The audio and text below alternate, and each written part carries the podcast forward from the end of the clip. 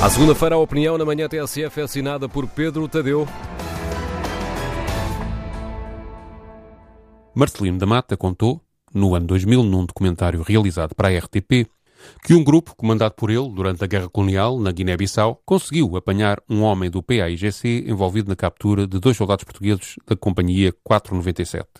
Um dos capturados terá sido empalado, outro foi castrado, obrigado a meter na boca o próprio órgão sexual e depois assassinado. O grupo de Marcelino da Mata, por vingança, fez o mesmo ao soldado do PAIGC. Castrou-o, obrigou-o a meter na boca o seu próprio órgão sexual e depois matou-o.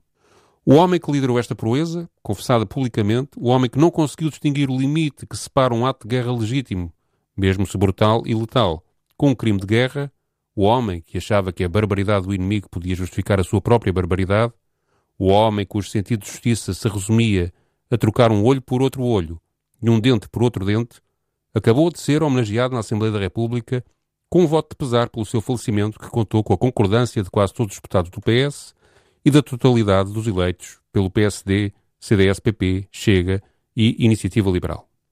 Marcelino da Mata merece ser respeitado. Foi um português valente, corajoso, destemido, que serviu com orgulho numa guerra ao serviço de Portugal, da maneira que achava ser a melhor e a mais eficaz. Mas o Marcelino da Mata, que foi alferes de uma guerra que começou há 60 anos, era um homem que lutou em nome de um antigo Estado fascista e colonialista, um homem que incorporou parte ou a totalidade dos valores desse Estado e em seu nome cometeu comprovadamente vários crimes de guerra. Os valores de um Estado fascista e colonialista promovem a violação sem reservas de direitos humanos básicos. Basta haver oposição política para toda a humanidade cristã desaparecer num ápice da moral das instituições fascistas. O Estado de raiz fascista, o Estado colonialista, que era o Estado do tempo de Marcelino da Mata, Teve presos políticos, montou tribunais especiais para eles, organizou campos de concentração de prisioneiros e sistematizou, institucionalizou e rotinou processos de tortura brutal em interrogatórios policiais e políticos. Nas colónias, este Estado não reconhecia direitos de cidadania à maioria da população de pele negra e sujeitava a uma violência cotidiana, à discriminação jurídica, à exclusão política. A servidão, ao nível da escravatura, era a realidade diária de grandes fatias dessas populações, sobretudo em zonas rurais. É este Estado que Marcelino da Mata conheceu.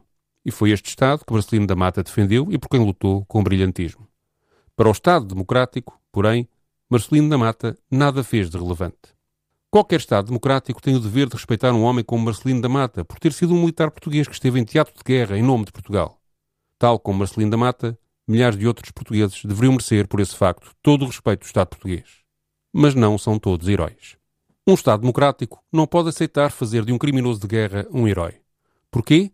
Porque fazer de um criminoso de guerra um herói é dizer que os valores humanitários que o Estado democrático defende são, afinal, um exercício de hipocrisia e podem ser esquecidos.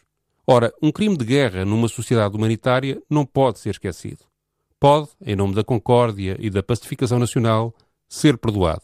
E é tudo.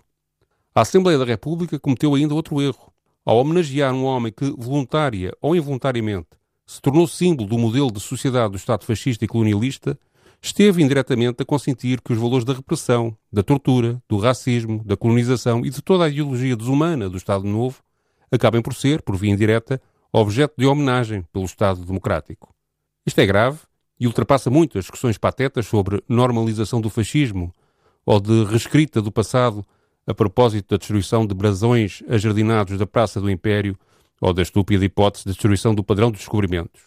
A democracia não deve apagar a memória do passado fascista, mas se quer sobreviver, não pode, ao mesmo tempo, começar a incorporar os valores do fascismo. Terminado este momento de opinião, quero aproveitar para me despedir de quem me tem acompanhado a direção da TSF está a preparar uma série de novidades e de melhorias e por isso o espaço que aqui ocupei termina agora. Agradeço a todos que me foram ouvindo. Fica já anunciado que continuarei aqui na TSF com outro tipo de intervenção e colaboração. E quero agradecer também ao Nuno Domingues e à equipa da manhã que durante ano e meio me deram guarida. Até já.